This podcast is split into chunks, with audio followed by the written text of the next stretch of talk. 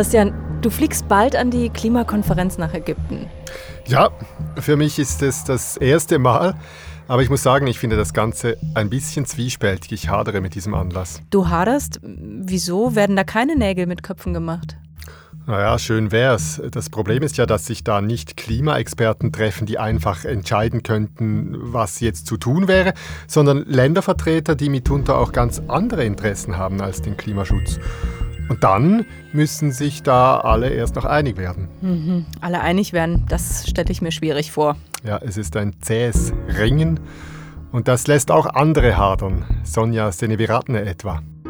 Ich frage mich, ist das wirklich der richtige Weg? Ich meine, eine Schwierigkeit ist wirklich, dass eben alle Länder der Welt da sind und es, Entscheidungen werden immer mit Konsens getroffen. Und das heißt, wenn es auch nur ein Land gibt, das bremsen möchte, dann geht es nicht vorwärts.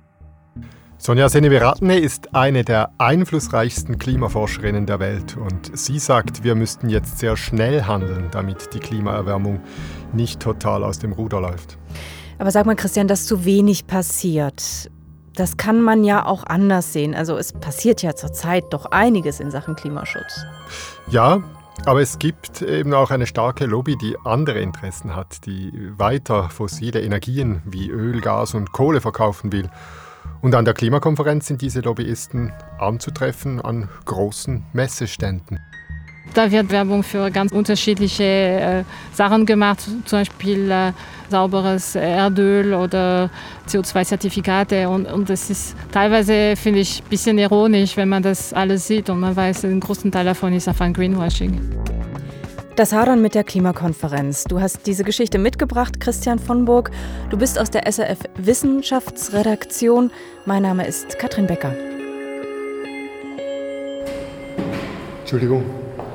Uh, ich suche Sonja Sene. Uh, I'm, I'm, looking for Sonja Seneviratne in N. Uh, what, what's the floor number? Or? The, wait a second. Da warst du aber schlecht vorbereitet bei deinem ersten Besuch. Ja, ich habe die Größe der ETH Zürich einmal mehr unterschätzt. Äh, ich bin ziemlich lang, äh, muss ich sagen, in den Gängen herumgeirrt, aber am Schluss habe ich sie dann doch getroffen. Hallo. Guten Tag, Frau Ja? Möchten Sie ein Glas Wasser? Ähm, ja, gerne. Okay, ja, Gerne. Du hast Sonja Seneviratne an der ETH Zürich besucht, denn ihr Job ist ja nicht ausschließlich auf Klimakonferenzen aufzutreten. Nee. Eigentlich ist sie Wissenschaftlerin. Ja, Sene Viradne ist äh, heute eine der wichtigsten Klimaforscherinnen. In einer Liste der meistzitierten Klimaspezialistinnen schafft es jetzt als einzige Frau unter die Top 30. Das ist gut. Und das ist nicht schlecht, vor allem noch vor Reto Knutti, Thomas Stocker und allen anderen bekannten Schweizer Klimaforschern zum Beispiel. Das ist so.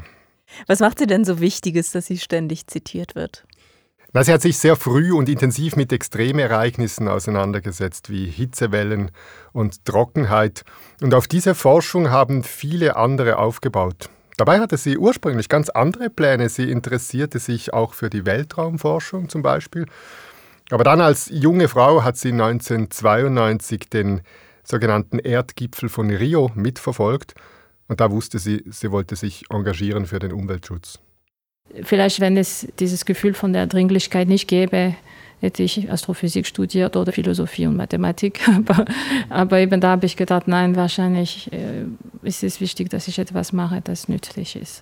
Eine Wissenschaftlerin, die offenbar viele Talente hat. Ja, durchaus. 2003 und 2004 war sie zum Beispiel auch am Goddard Space Flight Center der NASA tätig. Und das Wissen, das sie sich da erworben hat, wie man mit Satelliten die Erde erkundet, das hat ihr später in der Klimaforschung sehr geholfen. Und was ist dann Ihre Rolle bei der Klimakonferenz? Sie hat ja als Hauptautorin an Berichten mitgearbeitet, die den jetzigen Stand des Wissens in Sachen Klimaerwärmung zusammentragen. Und mit den Klimakonferenzen selber hat sie im Grunde nichts zu tun. Aha, also sie steuert im Vorfeld das Know-how bei und sie beantwortet dann gegebenenfalls noch Fragen. Genau. Die Berichte verfasst sie mit hunderten anderen Wissenschaftlerinnen und Wissenschaftlern und stellt sie dann je nachdem äh, an der Konferenz nochmals kurz vor. Okay, Christian, kurz und knapp. Mit welchen Voraussetzungen gehen wir denn überhaupt an diese 27. Klimakonferenz? Am 6. November geht's ja los. Ja, das Ziel, äh, um die Probleme halbwegs im Griff zu behalten, ist immer noch eine Erwärmung von maximal 1,5 Grad. Wir sind aber schon bei 1,2 Grad. Oh. Das heißt, damit wir dieses 1,5 Grad äh, Ziel irgendwie noch erreichen äh, können, müssten wir jetzt jedes Jahr 12 Prozent unseres CO2-Ausstoßes reduzieren. Das sind große Ziele, das dürfte kaum zu schaffen sein. Leider ist das so. Und umso wichtiger wäre es, dass jetzt wirklich Entscheide getroffen werden an dieser Klimakonferenz. Ich höre da jetzt bei dir gerade so eine gewisse Skepsis heraus. Ist das machbar? Ja, es ist einfach so, an der UNO-Klimakonferenz, da treffen sich ja die Verhandlungsdelegationen von fast 200 Ländern und die feilschen dann darum, wie viel CO2 sie bereit sind, bis wann zu reduzieren. Und du kannst dir vorstellen, Katrin, da gehen die Vorstellungen extrem auseinander. Kurzum, niemand erwartet, dass da wirklich jetzt weitreichende neue Entscheidungen gefällt werden. Das hat auch Sonja Seneviratne als Beobachterin am letzten Gipfel in Glasgow so erlebt. Ich glaube, man sieht auch, dass relativ wenig entschieden wird. Also das muss ich sagen, war für mich ja natürlich ein bisschen enttäuschend. Zum Beispiel die Evidenz aus dem Bericht, die war unglaublich klar und dann könnte man sich schon wünschen, dass eigentlich viel mehr entschieden wird. Christian, ich habe es jetzt bei dir und auch bei Sonja Viratne gehört, es wird relativ wenig entschieden. Aber warum wird denn so wenig entschieden? Was ist der Grund dafür? Es ist, liegt auch im Meckern dieser, dieser Konferenzen. Äh, man muss immer den kleinsten gemeinsamen Nenner suchen. Ist ein Land nicht einverstanden, kommt kein Kompromiss zustande. Und hat sie als Wissenschaftlerin überhaupt keinen Einfluss? Also findet sie da vor Ort kein Gehör? Ja, im Grunde genommen hat sie nur die Möglichkeit, ihr Wissen in die Berichte zu stecken, äh, die sie im Vorfeld mit anderen Wissenschaftlerinnen und Wissenschaftlern liefert. Aber was mit diesem Wissen dann gemacht wird, das ist eine andere Frage. Das entschließen die Ländervertreter selber, ohne die Wissenschaftler. Und zudem würde der Klimagipfel auch als Plattform genutzt, um ausgerechnet für Erdöl zu werben, sagt Seneviratne. Also was mich eigentlich erschreckt hat, ist, dass es teilweise ein bisschen wie eine Messe aussieht, also eine riesige Messe. Und bei dieser Messe zum Beispiel sind die äh, Firmen, die fossile Energieträger verkaufen, sehr gut vertreten. Das heißt, statt fossile Energieträger zu reduzieren, werden die da eigentlich noch gepusht. Das ist ja Wahnsinn. Ja, Sene Beratner hat sich äh, in der Folge dann auch dafür ausgesprochen, die Öl- und Kohlelobbyisten auszuschließen von diesen Konferenzen. Aber es ist halt das Wesen der Klimakonferenz mit über 30.000 Teilnehmenden. Da sind alle dabei. Vertreter der fossilen Energien äh, und auch die Staaten, die bis heute von äh, der Erdölförderung leben. Und die haben natürlich ganz andere Interessen als zum Beispiel wir in der Schweiz.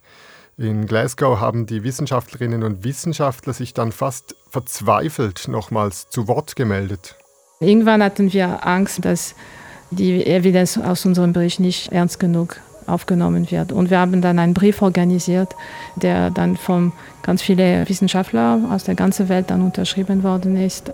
Sie erreichten damit immerhin, dass ihre Hauptaussagen dann ins Protokoll aufgenommen wurden. Okay, ich verstehe. Also das ist ein komplexes System, wo unterschiedliche Interessen mit reinspielen und wo die Wissenschaftler und Wissenschaftlerinnen schlussendlich nichts mitzubestimmen haben. Ist mhm, das so? Genau. Und erschwerend kommt noch ein Punkt dazu. Die einzelnen Staaten sind gar nicht verpflichtet, die Versprechen, die sie zur CO2-Reduktion gegeben haben, dann auch einzuhalten. Ich glaube, das ist ein von den größten Problemen, auch etwas, das ich nicht verstehen kann, weil man weiß, bei anderen internationalen Verhandlungen, da gibt es schon Abkommen, die sind verpflichtend für die Länder. Und dann ist schon die Frage, warum ist es gerade im Klimabereich nicht verpflichtend? Ja, warum eigentlich? Hast du dafür einen Grund? Ja, man konnte sich in den Verhandlungen nicht darauf einigen, dass es verpflichtend sein soll. Sonja Seneviratne spricht sich deshalb aus für eine Koalition der Willigen. Jene Länder, sagt sie, die ernsthaft Klimaschutz betreiben wollten, die sollten vorausgehen. Wenn immer alle einverstanden sein müssten, bleibe natürlich nur der kleinste gemeinsame Nenner übrig. Und das reiche einfach nicht aus. Und auch hier wieder, es ist doch eine Frage der Perspektive. Was sagen denn die, die tatsächlich am Verhandlungstisch sitzen, dazu? Ja, ich habe das Franz Perre gefragt. Er ist seit vielen Jahren der Chefunterhändler der Schweiz.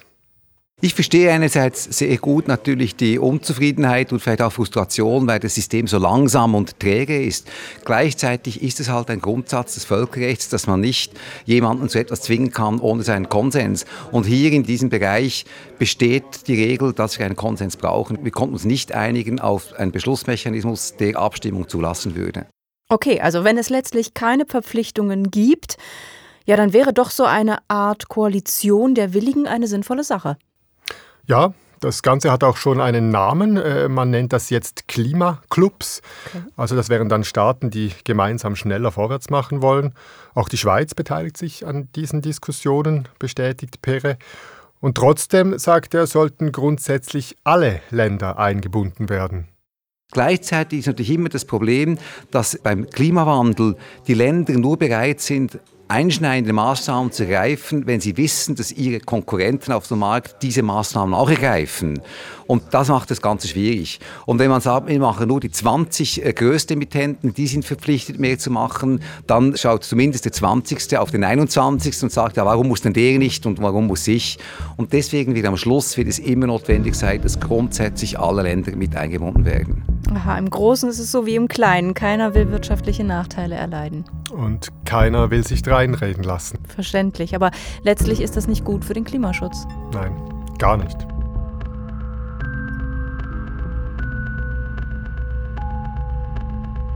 Christian, jetzt haben wir darüber gesprochen, wie diese Klimakonferenzen ablaufen. Sonja Seneviratne ist bei diesen Klimakonferenzen eine angesehene Wissenschaftlerin. Sie arbeitet an den Berichten mit. Was ich immer noch nicht ganz weiß, woran forscht sie eigentlich? Ja, ursprünglich kommt sie von der Biologie her. Sie hat äh, Pflanzen untersucht in den Bergnebelwäldern in Ecuador. In ihrem Büro in Zürich hat sie mir ein Foto gezeigt von damals. Es war vor langer Zeit, es war 96, also ich war wirklich nur eine Studentin, ja, genau. Aber das war so dieser Wahl, also es war in Napo, eben in Ecuador. Sie hat damals Heilpflanzen untersucht und die Rolle der Verdunstung erforscht. Später hat sie sich dann die Frage gestellt, ob die Klimaerwärmung eine Gefahr für diese Ökosysteme darstellt. Und erst einige Jahre später hat sie realisiert, dass die Klimaerwärmung und die Extremereignisse nicht nur den Pflanzen, sondern ganzen Ökosystemen und auch den Menschen gefährlich werden können. Ja, was das für Auswirkungen haben kann, das erleben wir ja heute schon. Also, dass die Vegetation mit dem Klimawandel zunehmend Mühe hat. Das ist ja da. Ja, unterdessen ist das quasi Allgemeinwissen. Aber auch Sene Beratne als Klimawissenschaftlerin hat das Ausmaß dieses Wandels erst nach und nach erfasst. Wichtig sei für sie ein Paper gewesen, das sie 2006 publiziert habe. Da habe ich gefunden, äh, dass die Austrocknung von Böden eine große Rolle spielt für Hitzewellen. Und ich habe dann auch gefunden, dass wir in den Klimaszenarien sehen, dass sich das Klima allmählich in Zentraleuropa verändert und dass wir allmählich zu einem Mittelmeerklima kommen. Also das ist ja nicht die Zukunft, das wird ja immer mehr Realität. Hat sich denn damit Ihre Forschung erübrigt? Nein, nein, ganz im Gegenteil. Sie misst jetzt sozusagen die Folgen dieser Entwicklung. Und Katrin, damit du dir das besser vorstellen kannst, nehme ich dich jetzt mit äh, nach Zürich in den Irchelpark ins Grüne. Jetzt hat man viel von der Trockenheit gehört, ja. aber jetzt regnet es. Ja. Ähm, Einige Leute sagen, vielleicht ist ja gar kein Problem, jetzt kommt halt alles jetzt erst runter, das gleicht sich aus. Äh, nein, ich meine, die Auswirkungen, die wir im Sommer gehabt haben, die gibt es trotzdem. Oder man weiß, dass zum Beispiel äh, viele Fische sind gestorben. Ich meine, das kann man nicht rückgängig machen. Und äh, das ist genau das Problem mit äh, diesen Änderungen im Wasserkreislauf. Im Mittel verändert sich der Niederschlag nicht so viel, aber eben man hat dann einfach mehr Phasen mit Trockenheit und mehr Phasen, wo man sehr stark Niederschläge hat. Wie der Regen über die Tage verteilt wird und wie er im Boden gespeichert wird oder auch nicht, das sind also entscheidende Fragen, gerade auch wenn es um das Wachstum der Pflanzen geht. Noch immer regnet es in Strömen. Ich halte den Schirm, während Sonja Seneviratne ein Messgerät auspackt. Sie hat über die letzten Jahre zusammen mit Partnern ein schweizweites Bodenfeuchte-Netzwerk aufgebaut. Der Bodenfeuchtesensor, den sie auspackt, ist ein blaues, zylinderförmiges Ding mit zwei Stäben, die vorne herausragen.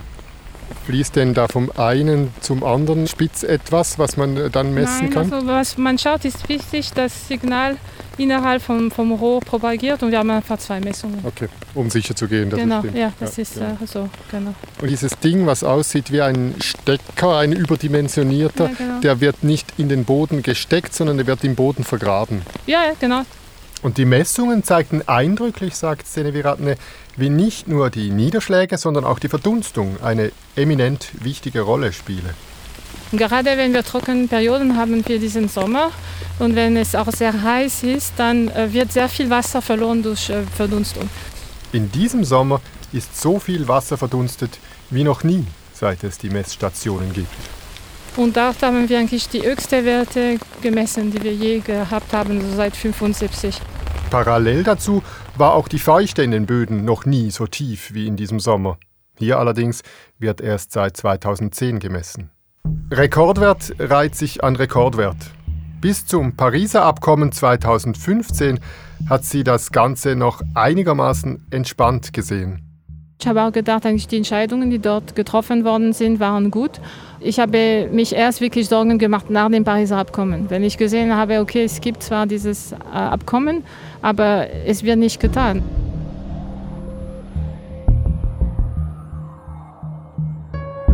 Es gibt das Pariser Klimaziel, aber es werde viel zu wenig getan, sagt Sonja Seneviratne. Das stimmt ja so auch nicht. Also das Klimathema ist in der Gesellschaft riesig geworden unterdessen. Wir steigen um auf Elektroautos, wir bauen Solaranlagen aufs Dach. Es geht doch einiges. Ja, aber es geht aus wissenschaftlicher Sicht einfach viel zu langsam. Wenn wir so weitermachen wie bisher, wächst uns die Sache über den Kopf. Und deshalb warnt Sonja Seneviratne auch immer häufiger. Sie gibt Interviews in Zeitungen, sie pocht darauf, wie dringlich es ist, jetzt schnell zu handeln. Und sie geht auch an Klimademos mit ihrer Familie. Ich stelle mir vor, gerade für eine Wissenschaftlerin ist das durchaus eine Gratwanderung, an Klimademos zu gehen. Sie will ja nicht als Aktivistin, sondern als Wissenschaftlerin wahrgenommen und ja auch ernst genommen Ja, ja, werden. ich sehe das auch so. Sie sagt äh, hingegen, sie könne das klar trennen, und zwar in die öffentliche und in die private Sonja Seneviratne. Ihre Rolle, äh, in ihrer Rolle als Wissenschaftlerin müsse sie ganz klar sachlich bleiben, sagt sie. Aber Als Mensch, als Mutter mache ich mich schon Sorgen und deshalb war ich auch mit meiner Familie zum Beispiel auf Demonstrationen von Klimastreik. Ich habe jetzt nichts kaputt gemacht, aber ich finde, es ist auch wichtig zu sagen, als Bürgerin, wie viele andere Leute in diesem Land, dann muss ich auch sagen, es ist wichtig, dass wir da schneller vorwärts machen. Die Frage ist ja, wie weit geht man auch als Wissenschaftlerin, um mediale Aufmerksamkeit zu bekommen? Geht man so weit, dass man sich aus Protest am Asphalt festklebt, wie eine Klimawissenschaftlerin aus Lausanne das kürzlich getan hat? ja, Seneviratne sagt, sie könne diesen Protest ihrer Kollegin zwar gut nachvollziehen, sie selber würde aber nicht so weit gehen. Ich kann verstehen, dass Leute das machen. Persönlich möchte ich das nicht machen. Ich möchte mich schon einfach darauf begrenzen, dass ich eben berichte, was wir aus der Wissenschaft wissen. In der Theorie lässt sich das ja alles ganz wunderbar trennen, in der Praxis aber ist es komplizierter. Ui, wen hört man hier johlen? Das sind Klimaaktivisten aus Lausanne. Sie haben im November vor vier Jahren eine Filiale der Credit Suisse besetzt. Die Großbank investiert viel Geld in fossile Energie. Dagegen haben sie protestiert. On est ici pour protester contre euh, les investissements dans les énergies fossiles, dans les sables bitumineux, dans les gaz euh, de Crédit Suisse. Okay, und was hatte Sonja Seneviratne damit zu tun? Ja, die Anwältin der Aktivisten hat sie gebeten, vor Gericht zusammenzufassen, was man zum Klimawandel gesichert weiß. Es ging um die Frage, ob es sich bei der Klimakrise um einen weltweiten Notstand handelt oder nicht. Ich habe eine ganze Stunde gesprochen und der Richter hat mich sehr viele Fragen gestellt. Und er war eigentlich ein Richter, der von der FDP war. Also es war nicht unbedingt erwartet, dass er die Aktivistinnen äh, freisprechen würde. Und er hat sie am Ende freigesprochen, weil er gesagt hat, es gibt tatsächlich einen Notstand. Und er hat das damit begründet, dass er mein Gutachten sehr fundiert gefunden hat. In zweiter Instanz sind die Klimaaktivistinnen dann allerdings zu Bußen verurteilt worden und Sonja Seneviratne wurde nicht mehr angehört. Das Beispiel zeigt ja, wie sie sich einsetzt für den Klimaschutz, auch außerhalb der Wissenschaftswelt. Ich nehme an, das wird nicht ganz kommentarlos wahrgenommen, auch von anderen. Ja, das ist so.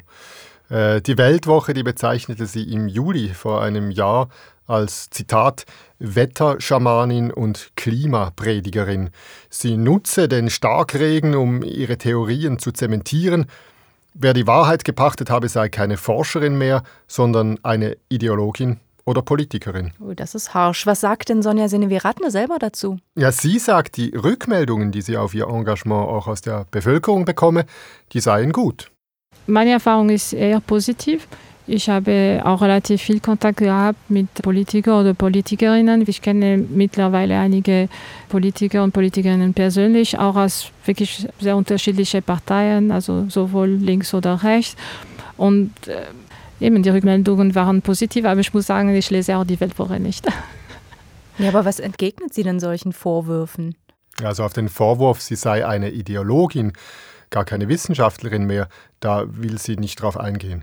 Es ist klar, äh, es ist Propaganda. Also wenn man diese Attacke ad personam macht, das ist, weil man keine andere Option hat, um die Wahrheit zu leugnen. Also es ist Kill the Messenger, oder? Also sie als Überbringerin der schlechten Klimanachrichten werde angegriffen, sagt sie. Aber das geschieht immer seltener.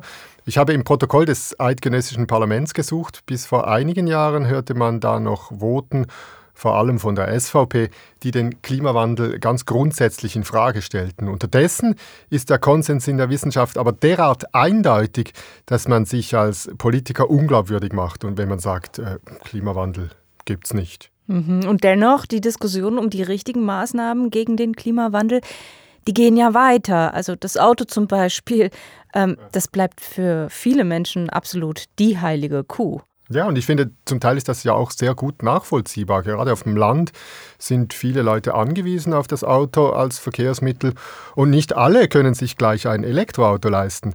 Ich habe Sonja Seneviratne auch mit diesem Argument konfrontiert. Sie sagt, in der Schweiz sind wir eher ein reiches Land. Also ich glaube, es gibt wahrscheinlich wenig Leute, die sich diese Wechsel nicht äh, leisten können. Aber es ist klar, man muss auch solche Fälle betrachten. Und ich glaube, da muss natürlich auch die Regierung schauen, dass man den Leuten hilft. Also es ist für mich keine Frage, dass gewisse Leute darauf angewiesen sind, dass sie ein Auto brauchen, vielleicht.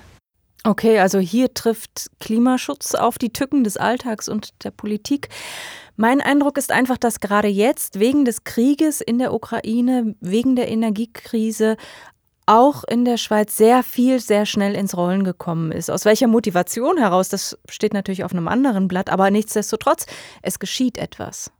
Ja, und hier widerspricht äh, Sonja Seneveratne auch nicht. Es geht vorwärts, also es ist nicht alles schlecht, aber trotzdem immer noch zu langsam. Und man muss auch sagen, wenn wir es schneller gemacht hätten, hätten wir nicht so viele Probleme im Winter, oder? Also sprich, wenn wir schon die letzten 10, 15 Jahre die Solarenergie auf unseren Dächern massiv ausgebaut hätten, was absolut möglich gewesen wäre, und wenn wir die nötigen Speicher gebaut hätten, dann wäre es jetzt gar kein Problem, dass Putin den Gashahn zudreht. Wir sprechen jetzt immer über die Schweiz. Aber was den Klimaschutz angeht, sind Länder wie Indien und die Länder auf dem afrikanischen Kontinent, die sind ja viel entscheidender. Wenn diese Länder in Sachen Wohlstand aufholen und ja doch ähnlich verschwenderisch leben dann wie wir, dann führt das zum Klimakollaps. Ja, das ist richtig. Das ist auch auf der Klimakonferenz in Ägypten ab nächster Woche ein wichtiges Thema. Die entwickelten Länder, also wir, tragen eine große Verantwortung, weil wir historisch gesehen mit Abstand am meisten CO2 in die Luft geblasen haben. Und die weniger entwickelten Länder, die sagen jetzt nicht zu Unrecht, wir wollen jetzt nicht in unserer Entwicklung gehemmt werden, nur weil ihr schon alles versaut habt. Sonja Seneveratne sagt deshalb, gerade wir in der technologisch hochentwickelten Schweiz müssten deshalb als Vorbild vorangehen. Wenn wir es hier schaffen, und wirklich, es ist machbar, dass wir immer noch einen Wohlstand haben, äh, hohe Lebensqualität ohne Verbrauch von fossilen Brennstoffen, dann werden auch Entwicklungsländer sich daran orientieren. Die werden sagen, okay, das ist Entwicklung, das ist, was wir wollen. Das hofft also Sonja Seneviratne. Fliegt sie denn eigentlich auch nach Sharm el-Sheikh an die Klimakonferenz? Nein, sie hat sich oh. dagegen entschieden. Sie wäre zwar erneut eingeladen, will aber mit dem Fliegen nicht allzu viel CO2 ausstoßen. Und sie nimmt deshalb einfach virtuell, also am Bildschirm an einigen Veranstaltungen teil. Und du, Christian, als Wissenschaftsjournalist, was erwartest du denn von der 27. Ausgabe der Klimakonferenz in Ägypten?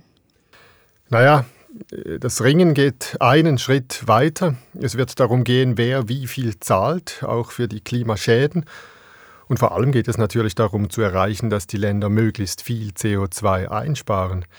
Wenn man die bisherigen Versprechen anschaut, also wie stark die einzelnen Länder den CO2-Ausstoß reduzieren wollen, dann steuern wir jetzt auf eine Erwärmung von 2,4 oder 2,6 Grad zu bis Ende Jahrhundert. Das ist viel zu hoch. Äh, nötig wäre eine Begrenzung eben auf 1,5, maximal 2 Grad.